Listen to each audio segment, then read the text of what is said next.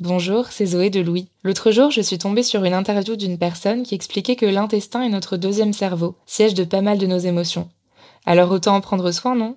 Activia, notre sponsor en ce moment, est la marque spécialisée dans le bien-être digestif depuis plus de 35 ans. Avec Activia, découvrez trois actions, soutien du métabolisme, actif à l'intérieur et apport de nutriments. Le tout toujours avec des probiotiques et le bon goût d'Activia à retrouver en une multitude de saveurs. Merci Activia pour leur soutien et bonne écoute Activia contient des ferments du yaourt qui sont des probiotiques. Ils vous aident à digérer le lactose du produit en cas de difficulté à le digérer. Activia est source de calcium et de protéines. Le calcium contribue au fonctionnement normal des enzymes digestives et à un métabolisme énergétique normal. Bonjour, c'est Zoé de Louis.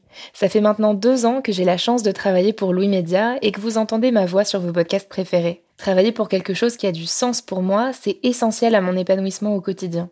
Et vous, comment se passe votre relation au travail? C'est plutôt épanouissant et enthousiasmant ou plutôt boule au ventre et des motivations? Si vous êtes dans le deuxième cas et que vous comptez chaque semaine le nombre de jours qui vous séparent du week-end ou des prochaines vacances, je vous recommande plus que jamais le parcours Chance, partenaire d'émotion. Chance est une communauté d'entraide professionnelle pour aider chacun et chacune à trouver sa place dans le monde du travail. La communauté Chance a une méthode unique qui a fait ses preuves. La première étape, c'est celle du bilan de compétences. En trois mois seulement, vous allez pouvoir redéfinir vos objectifs pro et renouer avec ce qui vous anime vraiment, avec l'aide d'un coach professionnel qui vous sera dédié. La deuxième étape, c'est celle du passage à l'action. Une fois votre projet défini, toute la communauté Chance sera à vos côtés pour donner vie à votre projet. Un collectif hyper engagé, prêt à vous épauler et à vous ouvrir son réseau. Si ce message résonne en vous, je vous invite à vous rendre directement sur le site chance.co pour faire le point gratuitement avec un conseiller et changer ce qui ne va pas ou plus dans votre vie pro. Bonne écoute Comme c'est l'été, dans Émotion, on a envie de vous parler d'amour.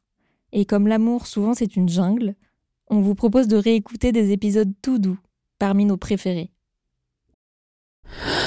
Louis. J'ai vu et adoré le film Mignonne de la réalisatrice Maïmouna Doucouré, qui est sorti en 2020.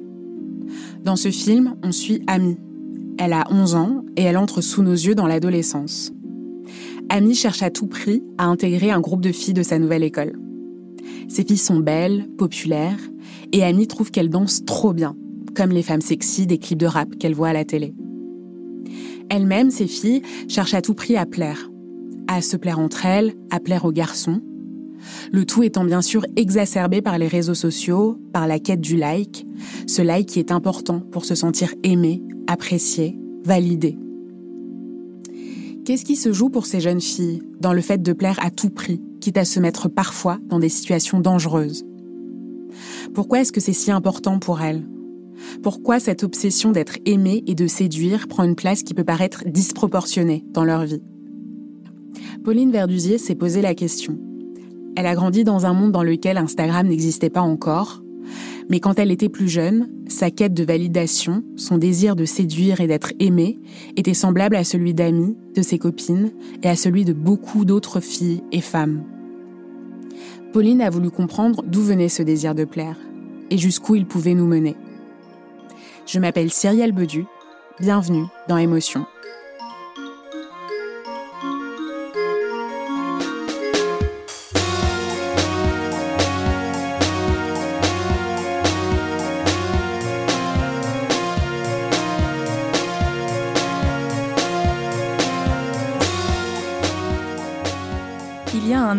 Ma mère m'a donné un carnet à couverture rouge. Dedans, elle s'adresse à moi. Elle me parle et elle me raconte mon histoire. Ce carnet, c'est une sorte de journal de mon enfance. Elle a noté des anecdotes, des choses que je disais ou que je faisais quand j'étais petite, et aussi ce qu'elle ressentait. Juillet 1999. Pauline. Dur dur en ce moment. Tu revendiques, cries, tiens des propos d'une violence inouïe. Vous ne m'aimez pas, ça sert à rien les parents, je veux partir de la maison. Nous pensons avoir un avant-goût de ce qui nous attend à ton adolescence, ça promet. C'est épuisant les enfants, nerveusement, physiquement, psychiquement, ça use. Il faut être costaud, ça renvoie à soi. Parfois, je feuillette ce carnet pour trouver des explications à mes problèmes d'adulte. Et il y a un passage en particulier que je relis souvent en ce moment. Tu es très torturé, tu n'es pas sûr de toi, te trouves moche. Tu ne fais que dire les autres se croient les plus beaux. C'est une obsession en ce moment, cette expression revient sans arrêt dans ton discours. Maxime m'a dit que je me croyais la plus belle. C'est pas vrai. C'est juste que je veux être gentille et qu'on m'aime. Ah, ce regard des autres, quelle obsession. Tu n'y échappes pas, comme moi. Quand ma mère écrit ça, j'ai 7 ans. Avec le recul, cette anecdote, je l'identifie à mon désir de plaire.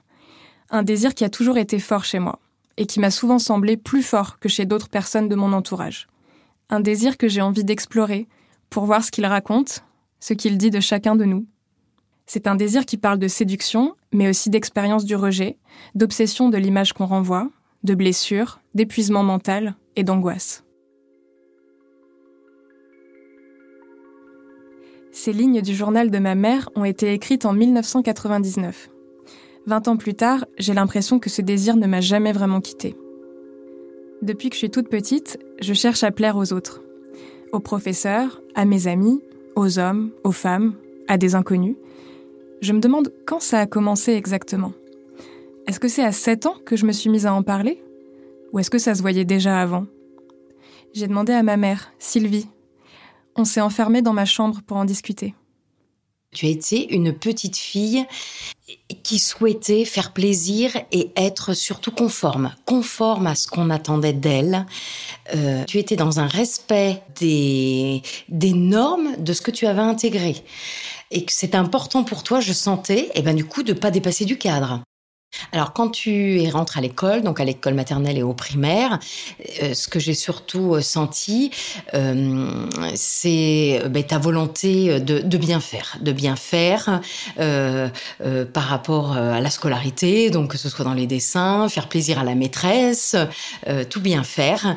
Et par rapport aux autres, aux autres enfants, en même temps tu voulais qu'on te remarque et que tu sois euh, regardé par les autres, et en même temps, tu critiquais ceux qui se mettaient trop en avant, disant qu'ils faisaient leur belle, et, en même temps pouvant peut-être un peu jalouser tes camarades qui se mettaient en avant, et en même temps en ayant intégré que ça se faisait pas d'être dans du débordement à l'adolescence, euh, ça a été un autre, une autre forme de conformisme qui s'est mise en place. Alors là, du coup, c'était le conformisme par rapport à des codes, euh, des codes de jeunes. Hein. Et tu voyais que je voulais plaire à mon groupe d'amis. Euh? Oui, oui c'était hyper important pour toi ben d'être intégré et d'être même plus qu'intégré. C'était presque d'être, d'avoir un peu une position de leader. Et donc, euh, euh, et, et, intellectuellement, donc au niveau scolaire, et aussi au niveau euh, ben, habillement, séduction, physique. Enfin voilà, il y avait les deux aspects. Alors, j'ai pas senti que tu en souffrais, mais j'avais l'impression que tu étais enfermée effectivement dans quelque chose, prisonnière de quelque chose euh, qui, ben, qui te, qui t'enlevait de la liberté. En fait, voilà, c'est qui t'enlevait de la liberté d'être toi-même. Je suis donc une enfant et une adolescente conformiste, comme sûrement beaucoup de filles. Dans le processus de socialisation de genre, nous sommes toutes incitées à répondre à ces attentes. Être sage, être jolie, être bonne élève. Autour de mes 18 ans, en tant que fille bien conforme, je cherche à tout prix à plaire aux garçons. À ce moment-là, mon envie de plaire se matérialise par la recherche de leur approbation. Et pour moi, ça passe par la séduction, ou par le fait d'avoir une cour de prétendants. Par exemple, je peux embrasser plusieurs hommes dans une soirée, juste pour sentir que je plais, et sans même forcément que la personne en face me plaise tant que ça. Si je rencontre un homme, j'ai tout de suite envie de sentir que je l'attire et je déploie beaucoup d'efforts en conséquence. J'y dépense beaucoup d'énergie. D'ailleurs, je suis une des seules de ma bande d'amis à être dans cette frénésie de conquête. Ça aussi, ma mère en a été témoin.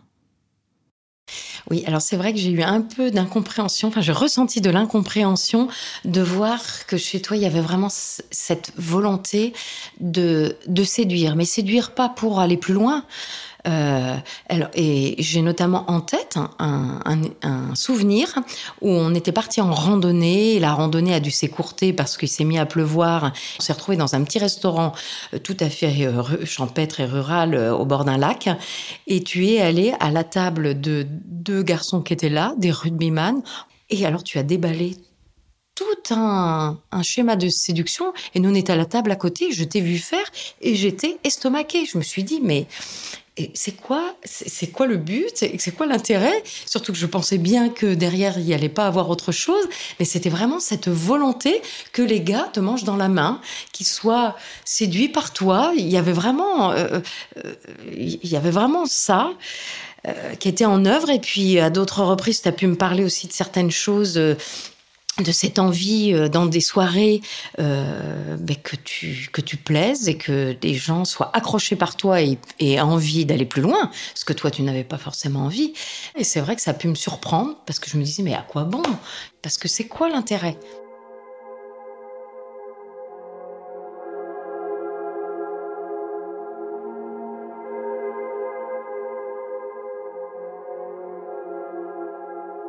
Dans le journal intime que je tenais au lycée, je parle de ces fameuses soirées où je passe la plupart de mon temps à séduire. En classe de terminale, j'écris que j'ai jeté mon dévolu sur un mec, principalement parce qu'il se trouvait au bon endroit, au bon moment. On a dormi dans le même sac de couchage. Je me souviens très bien de cette soirée. C'est moi qui me suis jeté au cou de ce garçon, et c'était absolument consenti. Simplement, au réveil, mon désir de séduire m'apparaît moins reluisant. Pour plaire, je suis prête à tout, quitte à ne pas me poser la question de ce que je désire moi, et quitte parfois à me mettre en danger. Sentir que je plais me valorise et me fait plaisir. Mais ça me fait aussi du mal. Et ce qui me différencie peut-être d'autres personnes, ce sont les efforts que j'y mets, et l'angoisse provoquée par l'idée de ne pas plaire. Si je sens que je ne plais pas plus que ça, cela entraîne beaucoup, beaucoup de pensées négatives. Je me dis que je ne suis pas assez bien, qu'il y a un problème avec moi. Il y a une différence entre la Pauline qui séduit les deux rugbymen parce que ça l'amuse et la Pauline qui, si les deux rugbymen s'étaient détournés d'elle, aurait paniqué en se demandant ce qui n'allait pas chez elle. En fait, je place ma valeur dans ce que les autres pensent de moi. Je dois être notée, validée, approuvée, tout le temps. Dans mon journal, au lycée, j'écris que je puise mon assurance dans l'identité que j'essaie de me construire par rapport aux autres. Vendredi 8 mai 2009. Je crois que je comprends l'origine de tout ça. C'est la soif d'être reconnu. J'aime séduire les enseignants, les faire m'approuver, me louer. En société, il n'est plus question de notes. L'enjeu, c'est se mirer dans le regard de l'autre, de mesurer sa force d'attraction. Ces deux domaines m'apportent de la joie, mais je me laisse porter sans savoir vraiment moi-même ce que je veux. Je me suis demandé si ce sentiment pouvait aussi se déclarer chez des hommes qui n'auraient pas été soumis aux mêmes injonctions que moi. J'en ai discuté avec Mathias. Il a 28 ans, comme moi. Il est fonctionnaire et il vit dans le nord de Paris. Il m'a reçu dans son appartement. Lui aussi a très envie de plaire. Il se souvient bien de la première fois où il a ressenti cette émotion. Euh, en fait, je me souviens de la première fois où euh, j'ai eu une émotion forte par rapport à ce désir de plaire. Et c'était pas très calculé parce que j'étais enfant, je devais avoir euh, euh, aux alentours de 8-9 ans. Et euh, je faisais du théâtre par, euh, par euh, envie, mais pas spécialement avec cette idée dans la, dans la tête à l'époque. Et en fait, quand on a fait euh, nos premières représentations et que j'ai entendu le public répondre en, rigolant, parce que c'était plutôt comique, j'ai senti une sorte de décharge euphorique en me disant mais c'est génial. J'avais l'impression d'avoir une sorte de, de pouvoir ou de, de, reconnaissance donnée par les autres et ça m'a beaucoup marqué. Et j'ai l'impression que c'est quelque chose que depuis, j'ai vachement recherché en tout cas qui m'est apparu comme une possibilité à chaque interaction sociale et du coup je suis un peu c'est un peu mon, mon étalon euh, pour comparer toutes les autres interactions. Le fait qu'on l'applaudisse pour lui, le fait qu'on me mange dans la main pour moi, ces événements nous apportent à tous les deux de la satisfaction, une forme de plaisir et de lien à l'autre. Cette satisfaction est normale. Elle fait partie de la fonction du désir de plaire, qui est un enjeu de reconnaissance et qui nous permet de nous situer par rapport au groupe. J'en ai parlé avec la philosophe et psychanalyste Elsa Godard. Pour elle, ce désir que nous partageons, Mathias et moi, est utile et même essentiel.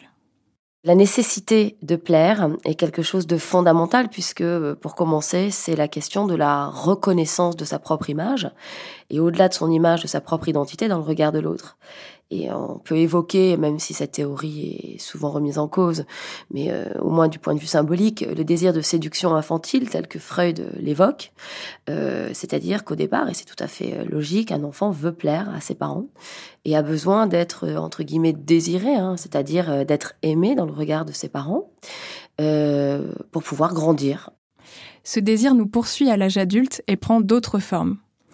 Le docteur Roger Covin est psychologue clinicien à Ottawa, au Canada, et il a étudié le sujet dans son livre The Need to be Liked, le besoin d'être aimé.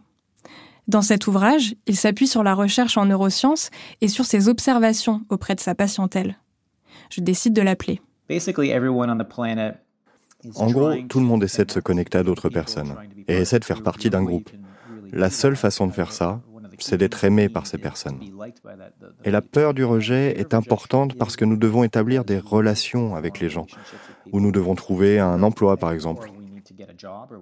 Il y a des situations où nous devons être aimés dans une certaine mesure. Et puis, il y a de graves conséquences quand on n'est pas aimé, quand les gens sont exclus, quand ils sont rejetés, quand ils passent du temps loin des autres. C'est là que vous voyez des problèmes d'anxiété, de dépression. La plupart des gens, je dirais 99% des gens, ont besoin d'être aimés. Pour lui, derrière le désir de plaire, il y a donc la peur du rejet. C'est bien ce que je ressens quand je suis adolescente. Ce n'est pas une simple question de conformité aux normes. Mes pensées négatives sur l'éventualité qu'on ne m'aime pas engendrent un stress important et aussi des manifestations physiques liées à l'anxiété qu'elle génère. Je rougis beaucoup. Dès qu'on s'adresse à moi, dès qu'on me regarde, je deviens cramoisie. Ça fait rire les autres. Alors, c'est autoréalisateur.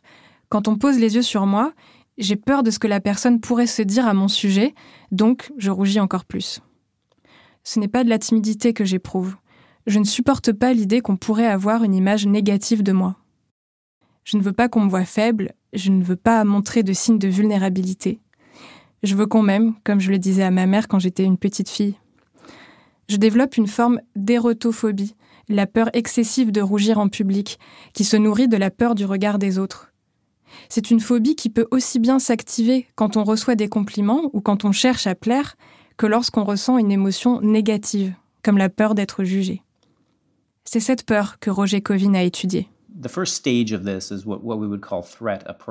La première étape est ce que nous appelons l'évaluation de la menace. C'est la capacité d'identifier les choses qui pourraient nous blesser physiquement d'une manière ou d'une autre. Et les humains semblent absolument prédisposés à le faire. Des études montrent que si vous montrez des images à quelqu'un sur un écran et que ces images incluent des choses comme des fleurs ou des champignons, mais aussi des araignées et des serpents, les gens sont vraiment bons et rapides pour identifier les serpents et les araignées. L'étape d'après, dans l'évaluation de la menace, c'est la réaction face à la menace. Donc, un organisme, quand il se sent menacé, voudra soit combattre l'attaque, soit la fuir, soit, dans certains cas, se geler, comme s'il ne pouvait rien faire. Face au danger, il y a donc trois possibles réactions. Combattre, fuir ou se geler, comme l'explique Roger Covin. Et selon lui, ce modèle peut aussi s'appliquer aux situations sociales, notamment quand on a peur du rejet de l'autre. Donc la première réaction, c'est la fuite. Vous verrez des gens ne pas aller à un rendez-vous amoureux ou ne pas aller à des fêtes. Ils évitent des situations où ils pourraient ressentir de la douleur sociale. Mais ça peut aussi se faire de manière plus subtile. Quand vous interagissez avec d'autres personnes, vous pouvez fuir en buvant de l'alcool, par exemple, pour se débarrasser de l'angoisse corporelle. Et la plupart d'entre nous le font dans une certaine mesure. Mais vous pouvez aussi le faire quand vous interagissez avec les gens en ayant des conversations très superficielles, sans vraiment révéler grand-chose sur vous. Beaucoup de patients qui se débattent avec leur manque de confiance en eux et leur insécurité disent souvent porter un masque. Donc ils montrent rarement aux autres qui ils sont vraiment, ce en quoi ils croient, ce qu'ils pensent et leur personnalité. Ils évitent souvent de montrer ces choses à qui que ce soit par crainte d'être rejetés. Et si quelqu'un veut vous rejeter, il vaut mieux qu'il rejette le faux vous que le vrai vous. Vous pouvez donc voir ces différents types d'évitement. Les choses que font les gens quand ils ont peur d'être rejetés, c'est une sorte de réaction de combat. Si vous n'êtes pas sûr de vous et que vous regardez autour de vous et que vous voyez que les autres ont l'air vraiment sympathiques et qu'ils sont vraiment attirants ou drôles, si vous pouvez les démolir mentalement dans votre tête, pour combler cet écart entre ce que vous pensez de vous-même et ce que vous pensez qu'ils sont, c'est une façon de se sentir plus acceptable. L'autre chose, c'est la surcompensation. Quand on a un défaut, qu'on a quelque chose qu'on n'aime pas, on essaie tous de compenser cela d'une manière ou d'une autre. Mais cela devient malsain quand on fait constamment des efforts pour cacher et changer les défauts qui nous rendent soit pas agréables ou pas aimables. Certaines personnes surcompensent en essayant d'être excessivement divertissantes et d'être admirées par les gens. Cela va bien au-delà de ce que vous devez faire pour amener les gens à vous aimer normalement. D'autres personnes se sacrifient. Elles font des choses pour les autres, pour être aimées. Et puis la dernière catégorie, c'est une sorte de réaction qui s'apparente à celle d'être gelé. Les gens agissent comme s'ils n'étaient pas aimables et ils évoluent dans la vie comme si c'était le cas. La personne qui se gèle évite les rencarts et les rendez-vous parce qu'elle ne croit même pas qu'elle peut être aimée. C'est une des réactions extrêmes à la menace.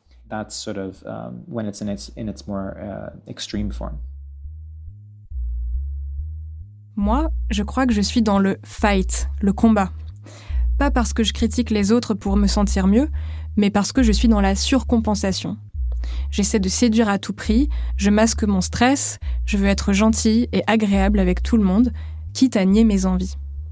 Pour Roger Covin, la manière dont nous réagissons dans certaines situations nous permet d'éviter ce qu'il appelle la douleur sociale. La douleur sociale, c'est ce qu'on peut ressentir quand on se sent rejeté ou exclu. Par exemple, si on reprend la question de l'évaluation de la menace, il semble que nous soyons câblés pour déterminer si d'autres personnes sont en colère contre nous ou vont nous rejeter. Vous savez, les nourrissons sont capables de reconnaître les émotions vers 4 mois. C'est incroyablement tôt. Si on nous montre des images de visages en colère rapidement, en 80 millisecondes ou 90 millisecondes, on peut identifier si un visage est en colère. Nous sommes donc très doués pour identifier les expressions des gens et comment ils pourraient nous toucher en termes de menaces potentielles? On voit la même chose quand les gens sont dans des situations où ils se sentent menacés, sauf que dans ce cas, la menace n'atteint pas la sécurité physique. La menace est la douleur sociale.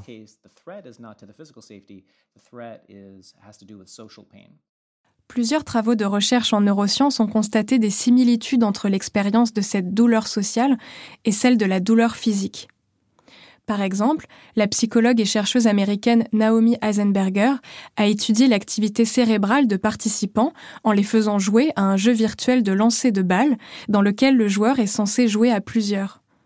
Quand le joueur était exclu des échanges de balles, elle a constaté que les régions du cerveau qui s'activaient étaient les mêmes que quand on est blessé physiquement. D'autres études ont mené à des conclusions similaires, y compris dans le domaine amoureux. Par exemple, les travaux de l'anthropologue Helen Fisher ont montré que c'était ces mêmes régions neuronales qui s'activaient quand des personnes qui s'étaient faites larguer regardaient une photo de leur ex. Quand vous regardez à travers le monde les différentes cultures et la façon dont on parle du rejet, on utilise des mots qui reflètent cela.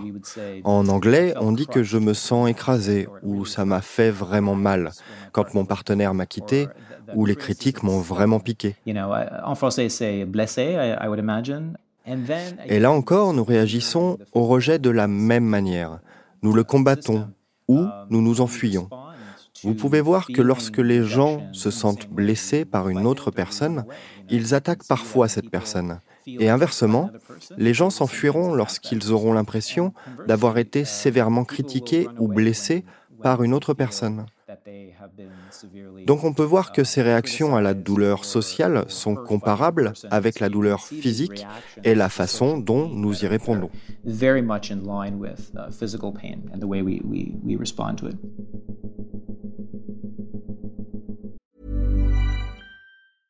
Cool fact a crocodile can't stick out its tongue. Also, you can get health insurance for a month or just under a year in some states. United Healthcare short term insurance plans, underwritten by Golden Rule Insurance Company, offer flexible, budget friendly coverage for you. Learn more at uh1.com.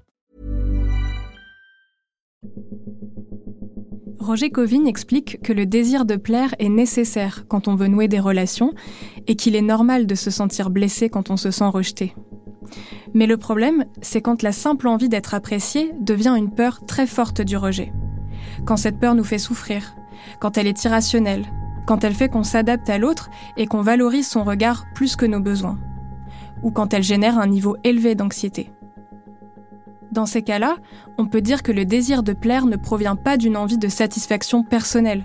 Il est motivé par la peur de l'échec plus que par le désir de succès. Ça avait été mon cas mon désir de plaire n'était pas qu'un jeu léger de séduction et d'échange. Il agissait sur mon humeur, il me faisait angoisser, même quand il n'y avait pas de preuve du danger. L'un des principaux pièges dans lesquels les gens tombent est qu'ils se mettent à voir le rejet ou le rejet potentiel là où il n'existe pas.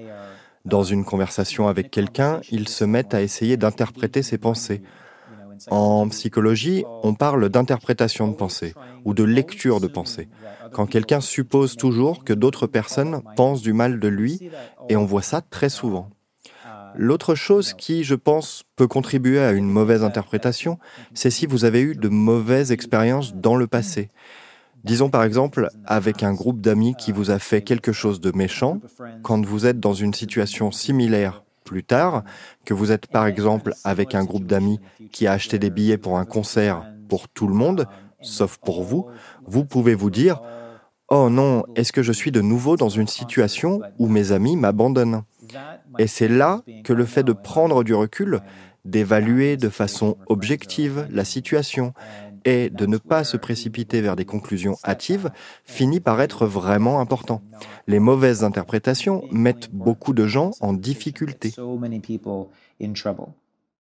C'est cette idée de lecture de pensée des autres et d'interprétation d'un événement douloureux qui va agir sur notre attitude future pour nous préparer à une nouvelle menace potentielle.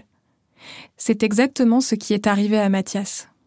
Quand j'ai été à l'université euh, et qu'il a fallu euh, sociabiliser d'une façon, euh, enfin pour moi qui était la, plus répandue, c'était d'aller dans des soirées organisées par les gens. J'en organisais pas vraiment moi-même.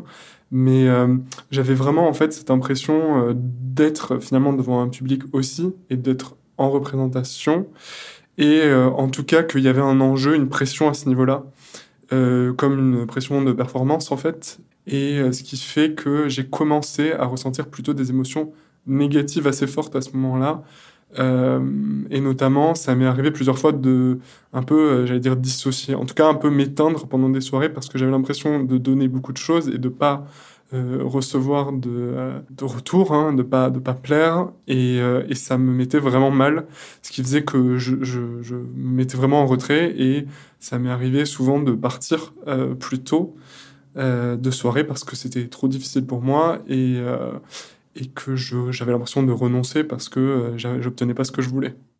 Mathias me donne un exemple précis d'interaction où il s'est senti mal. En fait, euh, c'était une soirée qui était organisée euh, par euh, plusieurs membres de ma promo parce que j'étais dans une promo, on était peu nombreux et, et en fait j'avais de l'espoir parce qu'on se connaissait assez bien. Donc j'avais une base de laquelle partir. Le, le, chemin me, semblait moins long pour pouvoir arriver au fameux résultat que j'attendais. Et, et, en fait, les gens m'ont accordé vraiment peu d'attention il s'est vraiment passé peu de choses. Je trouvais, au bout d'un moment, je me suis même inquiété du peu que je parlais. Et, euh, et en plus, enfin, c'était un cercle vicieux, hein, puisque je, je me mettais plus en retrait. Je, je commençais déjà à me dire, oh là là, il y a quelque chose qui va pas, euh, fais, fais mieux. Et puis, en même temps, je regardais autour de moi et je voyais que les gens rigolaient ensemble. Euh, euh il y avait quelque chose d'un peu parano, hein, sans doute, mais je voyais, je, je me disais, mais, qu'est-ce qui se passe pas là? Et, et en fait, je me suis dit, euh, là, c'est typiquement un exemple. Tout à l'heure, je disais de partir plus tôt. Je me suis dit, là, si j'y arrive pas maintenant, euh, c'est qu'il y a un problème de fond. Et en fait, ça m'a complètement découragé. Et vraiment, j'ai dû rester, je sais pas moi, peut-être max deux heures sur un truc qui a commencé tôt, à, vers 20 heures, quoi. Donc vraiment, j'en suis arrivé au point, j'ai dit à tout le monde, bah, j'y vais, j'ai dû, j'ai dû prétexter quelque chose, j'ai clairement pas dit, euh, je, j'y arrive pas. Je me sentais euh, mal, je me sentais en échec. Et j'ai commencé à me dire que, enfin, vraiment, en, ce soir-là, euh, après, une fois rentré chez moi, euh, je me suis dit euh, que quelque chose n'allait avec moi et que c'était, il y avait un côté un peu, un peu un coup près, un peu définitif. Voilà. Il y a comme si quelque chose s'était un peu cassé dans ma perception de, de cette, euh, de ces interactions-là. Pendant facilement un an, j'ai vraiment... Euh, j'étais en coloc, en colocation à l'époque, et, euh, et, en couple. et en fait, je me suis vraiment replié sur, sur ces deux relations, et, et j'ai vraiment réduit mes interactions avec mes camarades de classe, encore à l'époque, d'université, au minimum. Et, euh, même quand il me proposait des choses, des verbes, même des choses moins, peut-être moins exigeantes, je refusais systématiquement et parce que je me disais que ça n'allait être que, euh, que de la souffrance. C'est complètement de la phobie sociale, puisque là, je ne pouvais pas euh, penser à un, événement social autrement qu'en ayant beaucoup d'appréhension. Euh, je regardais euh, la série The Office version américaine, donc, et euh, le personnage de Pam, à un moment, dit que c'est une people pleaser, comme ils disent en anglais. Je me suis dit, mais en fait, ça, me renvoie à quelque chose, cette, idée de plaire à tout le monde. C'est quelque chose qui existe. C'est comme si ça avait mis tout d'un coup un, projecteur sur cette, cette émotion-là, cette sensation-là. Et je me suis dit, oh, ouais, clairement ça parle à quelque chose en moi. Mathias veut être un people pleaser. Et il a tout le temps peur de ne pas réussir à attirer l'attention comme quand il faisait du théâtre. Cela l'obsède au point d'être paralysé dans ses contacts. Moi aussi, j'ai peur de laisser les autres indifférents. Nos désirs de plaire sont devenus des sortes de mesures de nos échanges sociaux, et ils ont eu des conséquences sur nos comportements. D'ailleurs, nos corps réagissent parfois de la même manière que si on se trouvait face à un vrai danger pour notre sécurité. Mathias parle de phobie. C'est aussi ce que j'ai vécu. Quand j'ai 25 ans, je ne rougis plus comme quand j'étais petite, mais je me mets à angoisser à haute fréquence quand je suis en présence d'un groupe de gens. Mon désir de plaire et la peur qu'il provoque ont évolué dans leurs manifestations physiques.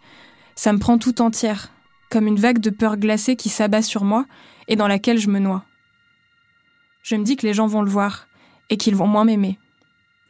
À ce moment-là, quand je suis en présence du regard des autres, je ressens un inconfort.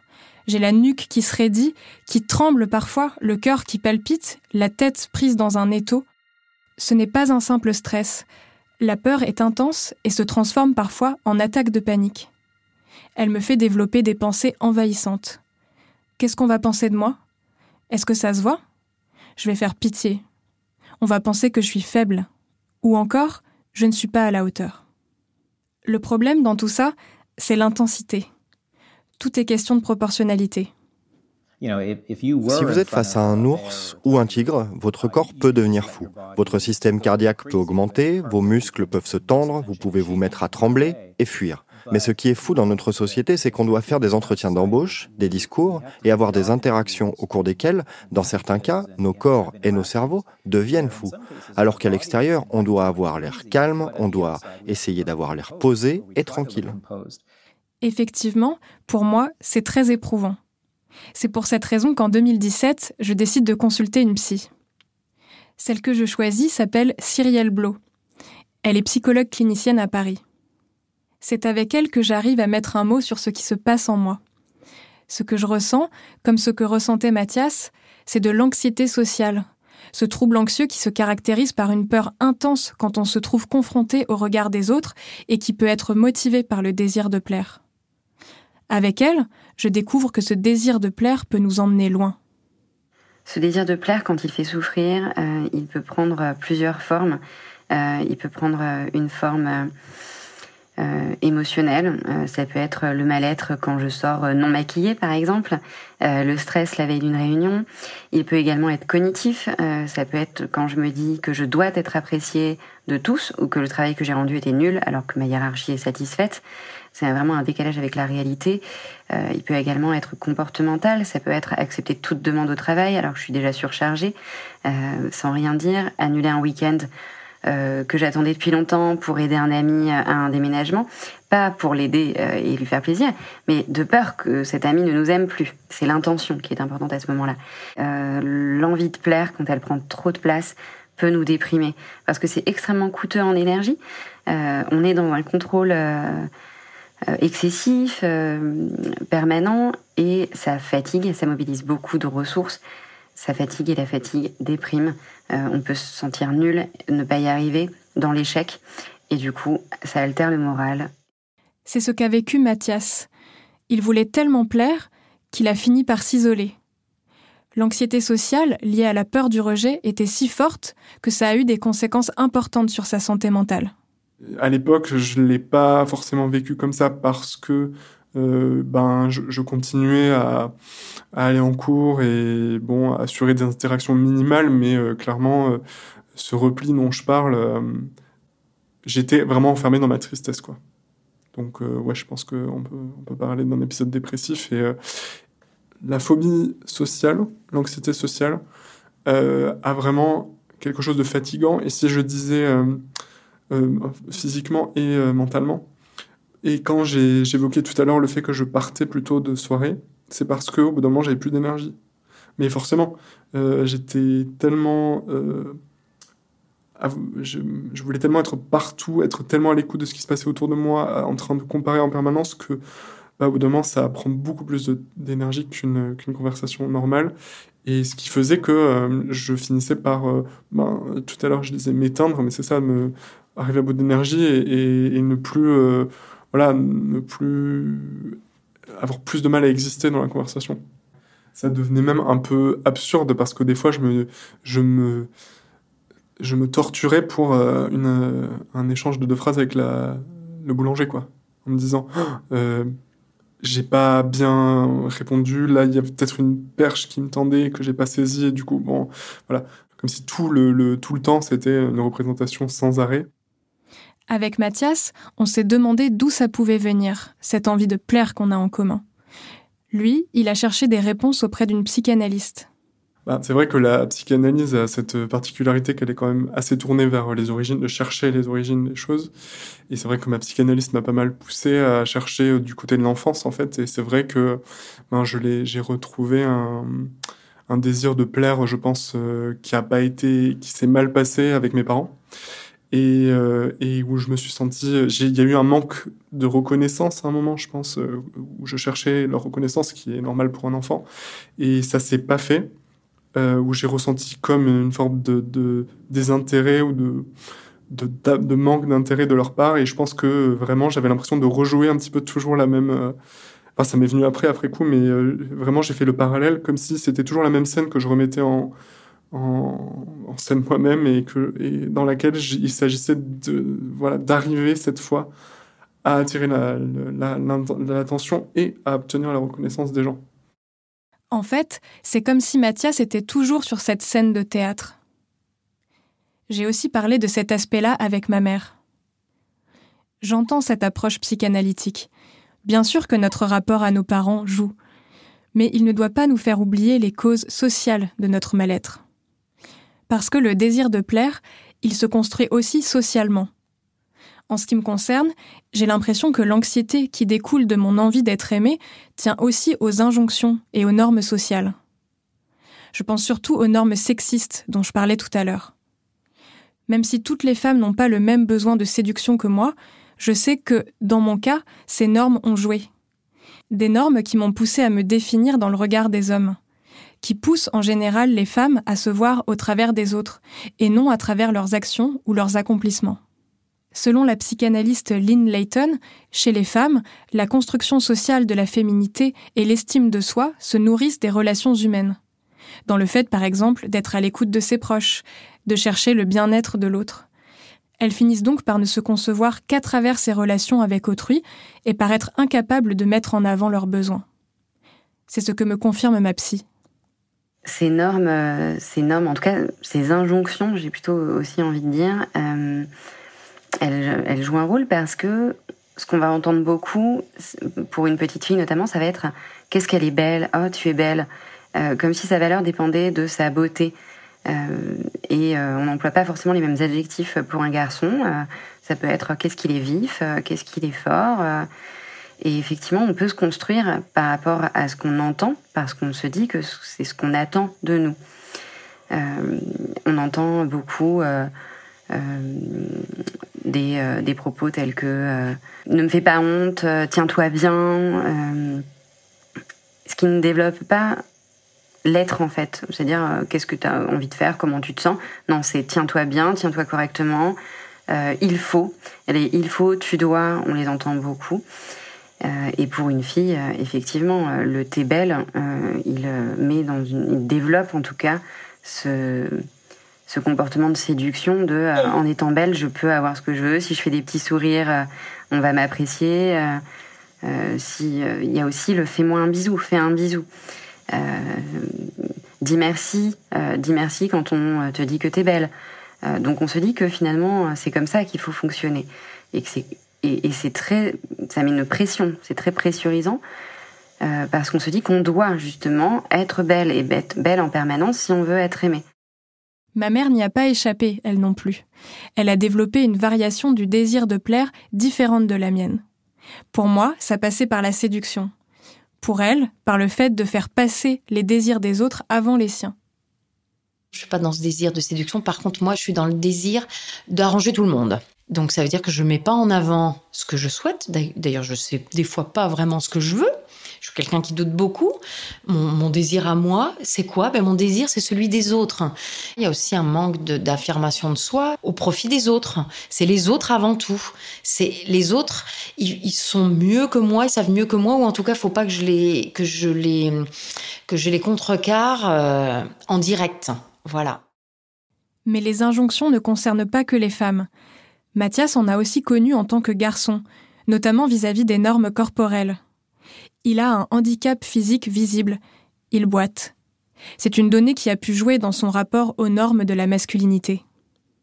Je me suis rendu compte que dans la, le profond désir de performance qu'il y avait dans mes interactions sociales, il y avait sans doute quelque chose qui me venait ouais, de, ma, de ma sociabilisation en tant que garçon, parce que, étant donné que je suis handicapé, j'ai j'ai pas été vraiment dans la performance physique sportive qui était très présente notamment au collège lycée. Mais par contre il y avait clairement aussi un côté une invitation à être grande gueule à parler plus fort et à s'imposer j'allais dire même naturellement c'est pas du tout naturel mais à s'imposer par son charisme par sa présence dans la conversation ce qui se faisait autour de moi dans ma famille dans mes groupes sociaux plus facilement quand on était un garçon et ça passe par un certain nombre de de façon d'interagir par l'humour, par le, le, ouais, le, le, répondant, le fait de, de savoir toujours euh, d'avoir un truc à répondre, et le fait que tout ça s'inscrivait pour moi toujours dans une comparaison avec les autres dans une performance, je pense que ça vient beaucoup de, de la manière dont j'ai été sociabilisé en tant que garçon.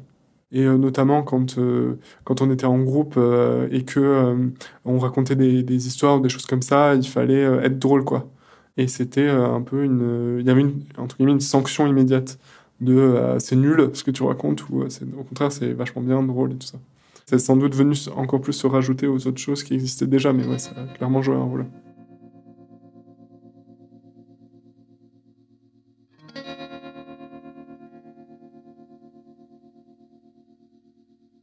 Ce poids des normes peut même nous amener à changer notre manière d'agir. Le désir de plaire peut alors se doubler d'un désir de se conformer aux attentes de genre. C'est d'autant plus périlleux quand l'identité de la personne ne correspond pas à ces normes. C'est le cas pour Charlie, un garçon trans de 19 ans. Le désir de plaire dans la transidentité, c'est deux fois plus compliqué parce qu'on est vraiment ben, soumis à ce truc où voilà, on annonce à tout le monde, dans mon cas, que, que, je suis un garçon, et donc les gens attendent que je fasse tout comme un garçon, alors que c'est peut-être pas forcément ce que j'ai envie de faire. Donc c'est vraiment euh, d'autant plus compliqué. C'est vraiment regarder euh, tout le temps à quoi on ressemble. Est-ce que ça va? Est-ce qu'on voit pas trop que j'ai une poitrine? Donc au moment où j'en en avais encore une. Donc c'est deux fois plus compliqué, ouais. C'est vrai que pendant une époque, je me disais, euh, voilà, j'ai quand même envie de plaire et pour une raison inconnue, surtout plaire aux filles alors que je suis gay. me dire voilà qu'elles me trouvent beau, tout ça, alors que c'est pas ce qui m'intéresse, quoi. À mon avis, oui, ça me faisait sentir validé en tant qu'homme.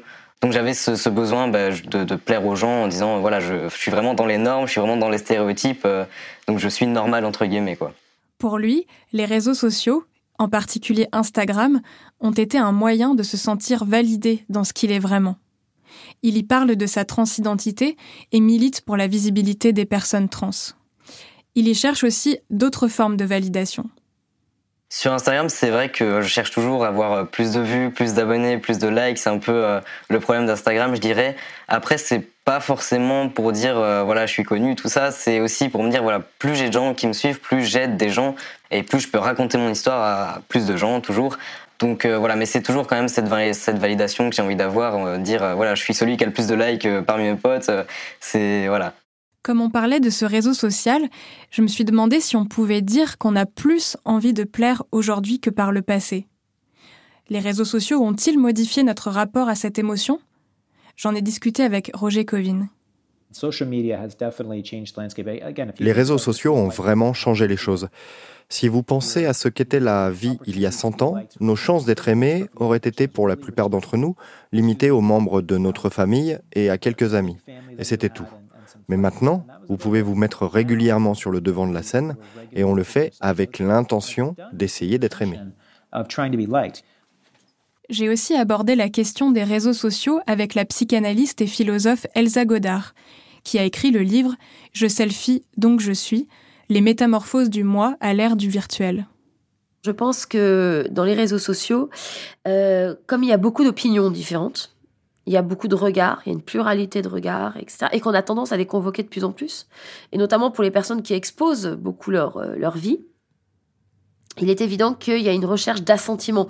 Et donc, de ce point de vue-là, euh, je vais tenter de trouver bah, finalement des accréditations dans le regard des autres sur les réseaux sociaux je me mets en doute beaucoup plus facilement, je, m'interroge davantage, ce qui peut être bien pour développer l'esprit critique, mais qui parfois euh, peut être en revanche complètement paralysant, et surtout c'est ça peut pour les personnes qui sont les plus euh, les plus fragiles accentuer le manque de confiance en soi, parce que finalement je ne peux rien faire sans le regard de l'autre. J'exagère bien sûr, mais c'est pour montrer les conséquences que ça peut avoir. Et il y a une forme de fragilité. Alors quand, quand le terrain est favorable, ça peut prendre davantage d'importance et de place. Et en dehors des réseaux sociaux, comment guérir d'un désir pathologique de plaire? Comme moi, Mathias a suivi une thérapie où il a appris à se détacher de ses pensées envahissantes.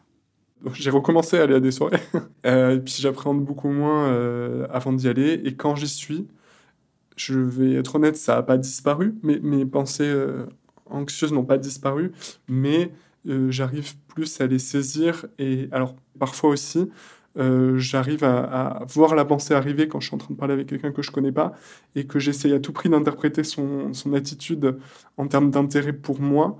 Euh, j'arrive à calmer le voilà l'emballement et à me dire euh, tu ne sais pas ce que cette personne, personne ressent et tout ce que tu sais c'est que vous continuez à parler que la conversation est intéressante et chouette et donc petit à petit ça me donne l'impression de regagner du terrain sur quelque chose qui était ou que je m'étais interdit. En fait, c'est la sincérité qui a, qui a j'allais dire, euh, un peu mis euh, des bâtons dans les roues de, cette anxiété.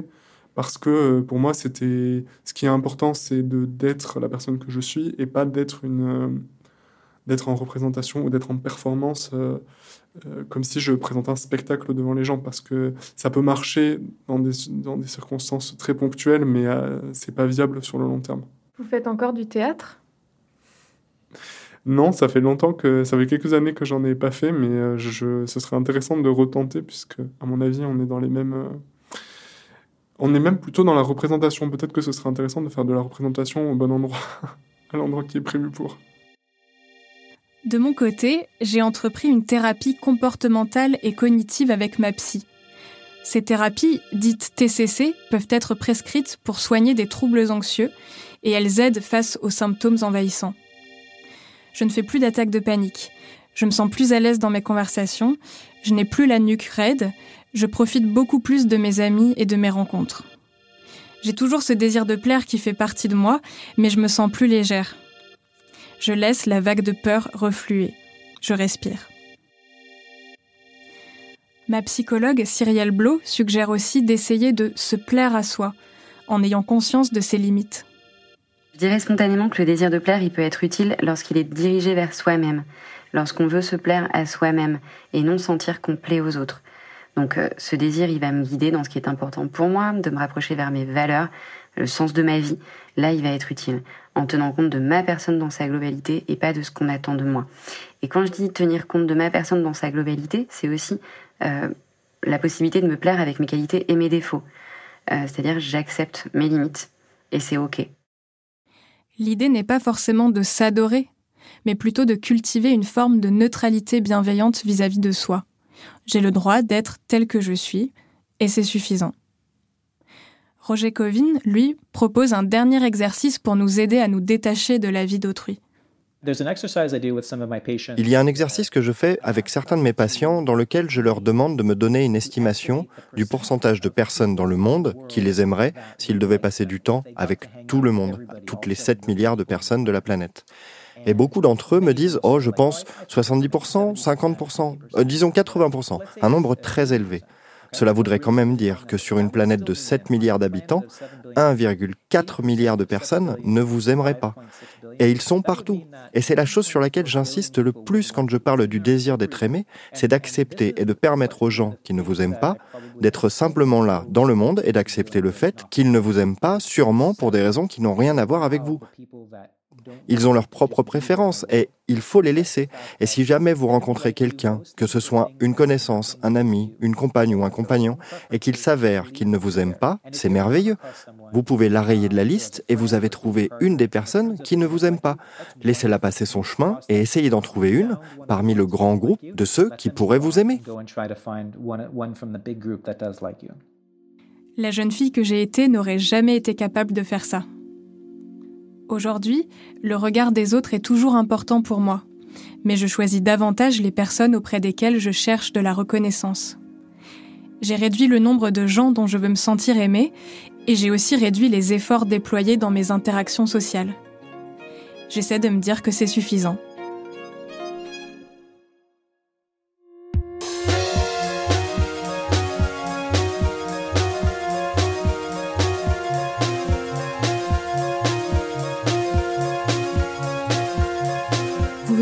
Émotion, un podcast de Louis Média. Suivez-nous sur Instagram et sur Twitter, at Émotion Podcast, émotion avec un S. Pauline Verdusier a réalisé cet épisode sur le désir de plaire. Merci à toutes celles et ceux qu'elle a interviewés. J'étais en charge de la production et de l'édition. Jean-Baptiste Aubonnet s'est occupé de l'enregistrement et du mixage. La composition musicale est de Nicolas Vert Marine Kéméré a fait la réalisation et Nicolas Degélis a composé le générique d'émotion. Marion Gérard est responsable de production de nos podcasts. Maureen Wilson est responsable éditoriale. Mélissa Bounois est à la direction des productions et Charlotte Pulowski est directrice éditoriale. Émotion, c'est un lundi sur deux, là où vous avez l'habitude d'écouter vos podcasts. iTunes, Google Podcasts, SoundCloud, Spotify ou YouTube. Vous pouvez aussi nous laisser des étoiles et nous laisser des commentaires. Et si l'épisode vous a plu, parlez-en autour de vous. Si vous aimez Émotion, vous aimerez aussi sûrement nos autres podcasts, comme Entre, Injustice, Travail en cours ou encore le Book Club, dans lequel des femmes nous font découvrir leur bibliothèque. Dans un des derniers épisodes, l'autrice Faye Hagen nous parle par exemple avec passion de laisser la prochaine fois le feu de l'écrivain James Baldwin. Je vous le recommande. Bonne écoute et à bientôt.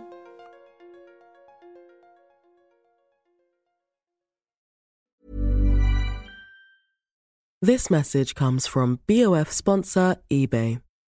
You'll know real when you get it. It'll say eBay Authenticity Guarantee. And you'll feel it. Maybe it's a head turning handbag, a watch that says it all jewelry that makes you look like the gem, or sneakers and streetwear so fresh every step feels fly. eBay gets it. So look for the blue check mark next to that thing you love and be confident that every inch, stitch, sole, and logo is checked by experts. With eBay Authenticity Guarantee, you can trust that feeling of real is always in reach. Ensure your next purchase is the real deal. Visit eBay.com for terms.